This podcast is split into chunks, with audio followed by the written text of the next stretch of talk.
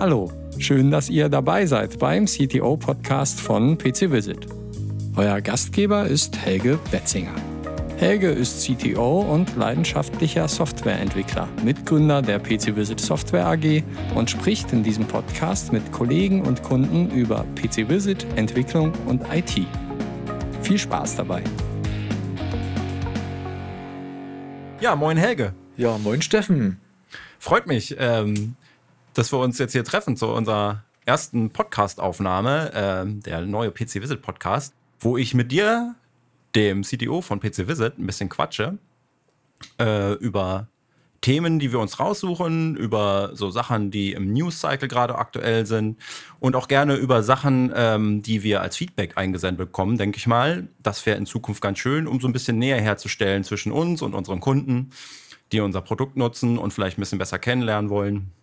Genau, was hast du? Ja, ich bin auch sehr gespannt, Steffen. Netter Anlass ist ja auch gewesen, wir haben schon einiges an Kundenfeedback immer wieder bekommen und stellen also fest, es gibt manchmal so, so einfache Sachen, wo nach dem Hintergrund gefragt wird, warum gefragt wird, warum ist denn was technisch so gelöst oder warum macht ihr das so und nicht anders oder warum macht ihr Sachen, lange Rede, kurzer Sinn. Ähm, ich denke mal, das ist ein tolles Format, um einfach auch mal Sachen zu beleuchten, die sonst einfach viel zu kurz kommen und dann doch eigentlich für alle doch sehr, sehr nützlich sein können. Ich glaube auch. Und in Zukunft dann gerne auch mit Gästen. Irgendwie rotieren wir vielleicht mal so, haben wir so einen, äh, so einen Gästesitz, äh, auf den wir mal unterschiedliche Leute einladen, die dann äh, über ihre eigene Arbeit reden oder gerne auch mal unsere Kunden, also die Supporter dazu einladen. Ähm, eine Idee war auch, einen Stammtisch vielleicht mal mitzuschneiden ähm, und das hochzuladen. Einfach so, genau, um Einblicke zu gewähren und so ein bisschen näher herzustellen. So, was ist denn unser erstes Thema heute? Ähm, ja, wir haben lange überlegt und intern so ein bisschen eine Art Tombola gemacht, um herauszufinden, was ist das geeignetste. Wir sind jetzt drauf gekommen, dass ein sehr spannendes und äh, nützliches Thema sein könnte, einfach mal die meist unterschätzten PC-Visit-Funktionen äh, sich anzuschauen. Und nun dachten wir am Anfang, ja, dann zeigen wir mal die zwei, drei meist unterschätzten PC-Visit-Funktionen und haben intern mal eine Umfrage gemacht, dann immer noch mal zufälligerweise, wenn Kunden jetzt gerade in Reichweite gewesen sind, mit denen nochmal gesprochen, was so die, die Sachen sind, die sie am meisten begeistert und wo sie aber denken, das weiß kaum jemand. Und ruckzuck war natürlich die Liste nicht bei zwei, drei Sachen, sondern bei 20, ja. 30 Sachen. Klar, heute machen wir dann nur ein paar davon, aber das kann man in der Zukunft noch äh, aufgreifen als eine wiederkehrende Rubrik irgendwie, dass wir das ein bisschen beleuchten. Genau. Und was hast du heute rausgesucht für Sachen? Und wir haben uns jetzt ein bisschen fokussieren müssen dafür. Das heißt, mhm. was wir heute rausgepickt haben, sind so diese zwei Hauptprobleme. Das eine Hauptproblem, oder sagen wir eine Lösung für die Probleme. Das eine Hauptproblem, ähm, was immer wiederkehrt, ist, ich mache mit jemandem eine Fernwartung, der hat kein PCV-Mittel auf seinem Rechner und das dauert mich je nach Tageslage und Kompetenz auf der gegenüberliegenden Seite auch mal eine Viertelstunde, bis derjenige endlich mal äh, in der Sitzung halt ist und dann nach fünf Minuten halt die eigentliche Fernwartung, um das Problem zu lösen. Dafür haben wir ein paar Tipps und Eigenschaften vom PCWIS mitgebracht, die das Ganze eigentlich sehr beschleunigen können, aber die wir denken jetzt im Großteil aber gar nicht so bekannt sind.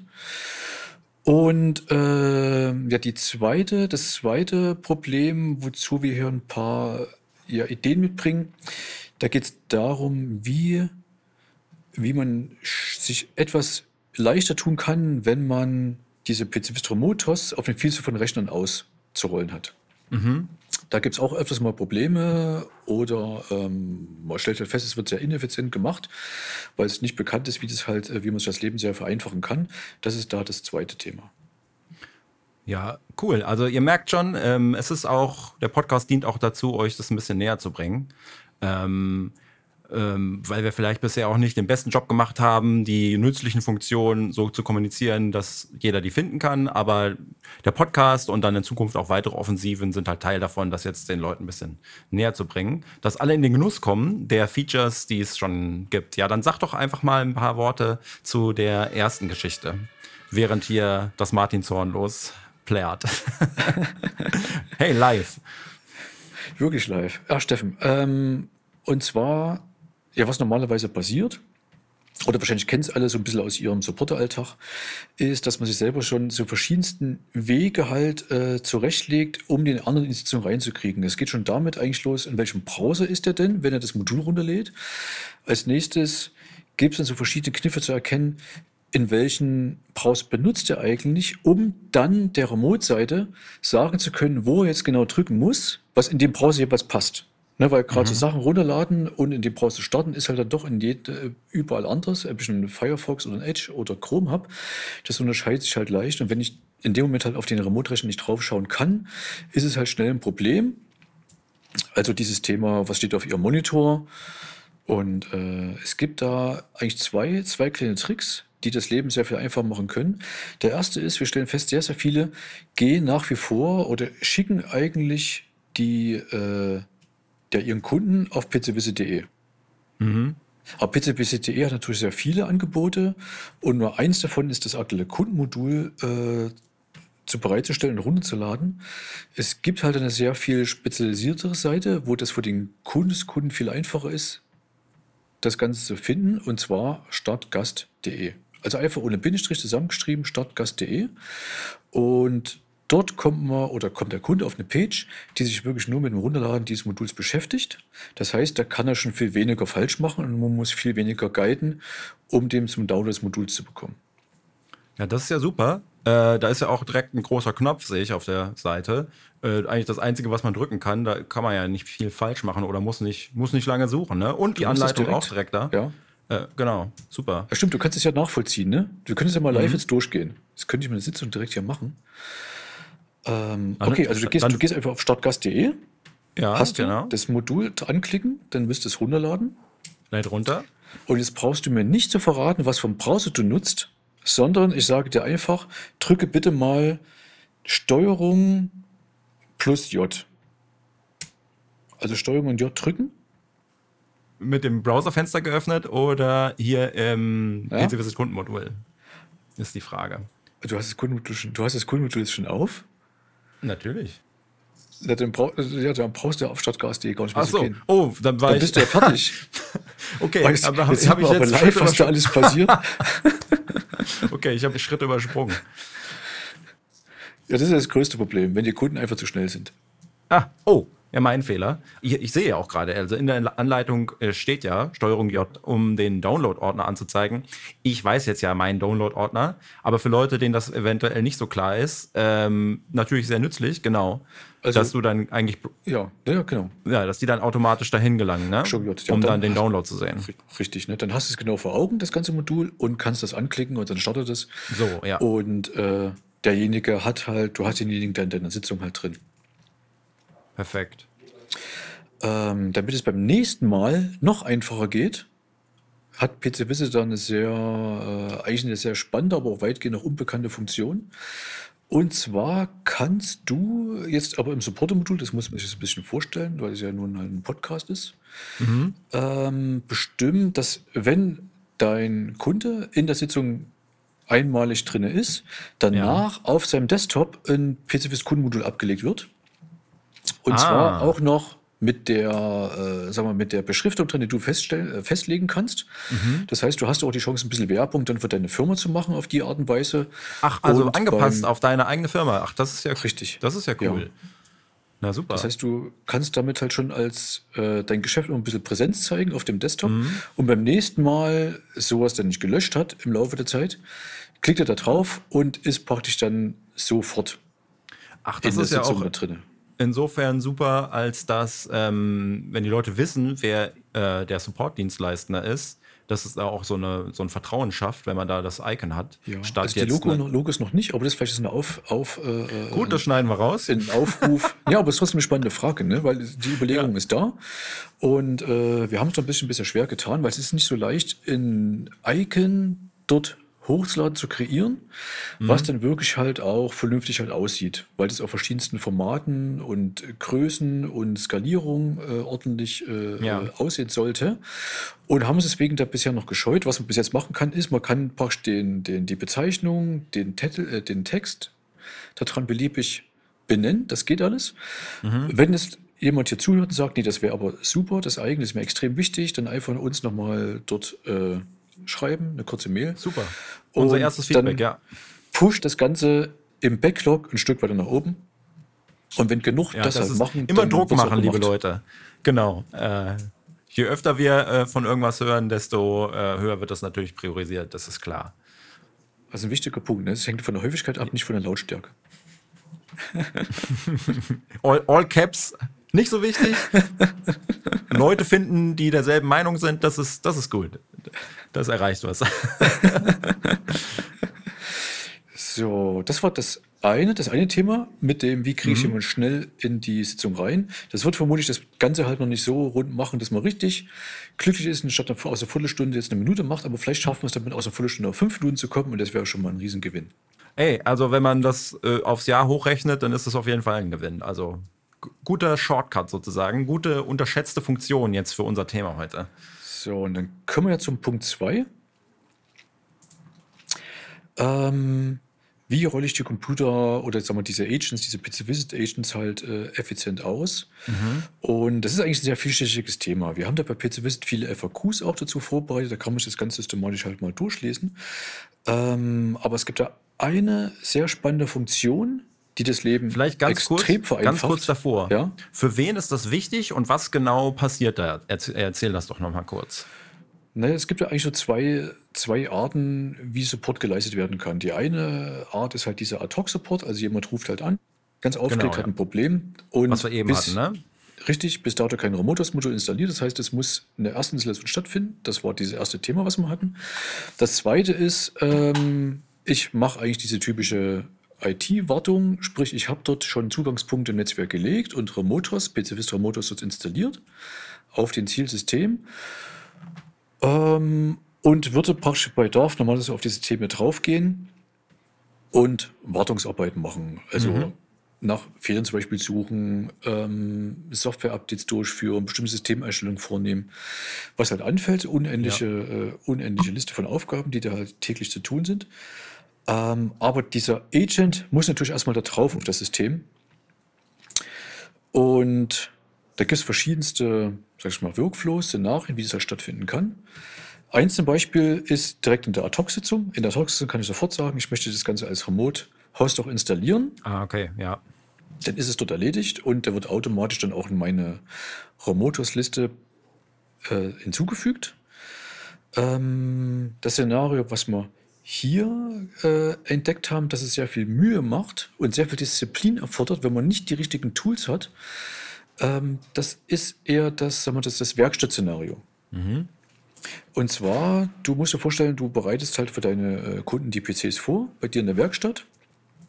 Oder für einen Kunden wird ein PC gekauft, der kommt zu dir in deine Werkstatt, der wird auf, vorbereitet, äh, die Software wird installiert, es wird konfiguriert und danach geht er normalerweise zum Kunden raus und dann wird Ja. das halt in Betrieb genommen. Und ja, jetzt willst du natürlich dann auch den äh, Remote-Host, den PC-Vist Remote-Host auf diesem System von vornherein schon mit hinterlegen Klar, ja. und hast dafür in der Regel ja aber schon Image vorbereitet. Jetzt ist das Problem bei diesen Images aber, dass natürlich dann dort eine festgezurrte Remotos-Version drin ist, inklusive festgezurrter Remotos-Name. Verstehe, ja. Und das, äh, Das gibt einen Konflikt, das lässt sich nicht so leicht in der Remotos-Liste hinzufügen, beziehungsweise die PCs können sich nicht so einigen, äh, wer wer halt ist. Das löst PCBist aktuell noch, äh, indem hinter dem PC-Namen dann so per Raute verschiedene Nummern erscheinen. Damit ist es technisch kein Problem, aber du hast ein Problem dann am Ende, das dem richtigen Kunden zuzuordnen. Du musst dir vorstellen, du kriegst 10 PCs rein, die gehen an fünf verschiedene Kunden wieder raus. Ja, und dann haben die alle, ja, ja, genau, sind die alle nur hochgezählt mit einer inkrementierten äh, Laufvariable. Und dann ist es schwierig, die Zuordnung. Verstehe das Problem, ja. Sehr schwierig. Und dann, die werden ausgerollt, die stehen beim Kunden und jetzt tauchen die bei dir in deiner, es gibt ja bei PC Visit so eine, einen extra Ordner, da tauchen alle neu ausgerollten Computer auf, ähm, als neu hinzugefügt. Und da stehen jetzt diese CP 10 PCs drin. Und da stehen die jetzt gut, aber zu welchem Kunden gehören die jetzt? Und wenn ich mir nicht handschriftlich notiert habe, wer welche Nummer hatte, dann ähm, müsste ich jetzt mal rumtelefonieren wahrscheinlich. Ja, ganz genau. Aber um die Nummer rauszufinden, müsst ihr die PCs bei dir lokal alle erstmal hochfahren. Ja, die Nummer auslesen und dann die notieren, zu welchem Kunden sollen die halt äh, geschippt werden. okay. Und wie lösen wir das Problem denn dann? Und äh, dafür machen wir uns einen, einen Trick zunutze. Und zwar wird es äh, in dem Moment, wo der, das Gerät hochfährt beim Kunden, meldet das Gerät eben auch, bei welchem Kunden das halt vor ist. Ah, also es sagt, hallo, hier bin ich. Hallo, hier Äh, bin ich. Genau, automatisch, ja, super. Und äh, um das zu nutzen, würde ich jetzt bloß in die Web-App reingehen und kann mir praktisch jetzt in diesem eingehenden Ordner, wo die nach wie vor auftauchen, aber dort strukturieren. Da gibt es so einen Punkt, ähm, strukturieren nach, auflisten lassen, zu welchem, zu welchem Kundennetzwerk, in welchem Kundennetzwerk das System eigentlich jetzt steht. Ja, also sortieren danach sozusagen. Sortieren danach, sortieren praktisch nach Kundennetzwerks und auf die Art und Weise kann ich dann praktisch alle den Rechner A und B, der beim Kunden Heinz Müller halt steht, sagen, okay, habe ich erkannt, die gehören, sind bei dem Kunden jetzt hingestellt worden, verschiebe die mir in den richtigen Ordner, den ich von den Kunden schon sowieso vorbereitet habe Ja, ja. Und habe auf diese Art und Weise dann diese, zum Beispiel in dem Beispiel, diese 10 PCs, ruckzuck halt an die richtigen Ordner mit meiner äh, Kundenliste hingeräumt. Ah, also das nimmt einem ja schon erheblich viel Arbeit ab. Dann muss man ja nur noch per, äh, ja, muss man das nur noch an die richtige Stelle ziehen, nachdem es sich vom Kunden aus gemeldet hat. Ohne dass man dann irgendwie diese forensische Arbeit leisten muss zur Nachverfolgung, was jetzt wo steht. Ja, super. Äh, das kann ich mir Genau, vorstellen, ja. dass da, also gut, und 10 PCs, ähm, die, das geht ja durchaus auch noch äh, in höhere äh, Anzahlen an Rechner, die da gewartet werden. Ähm, wenn die sich dann alle automatisch melden.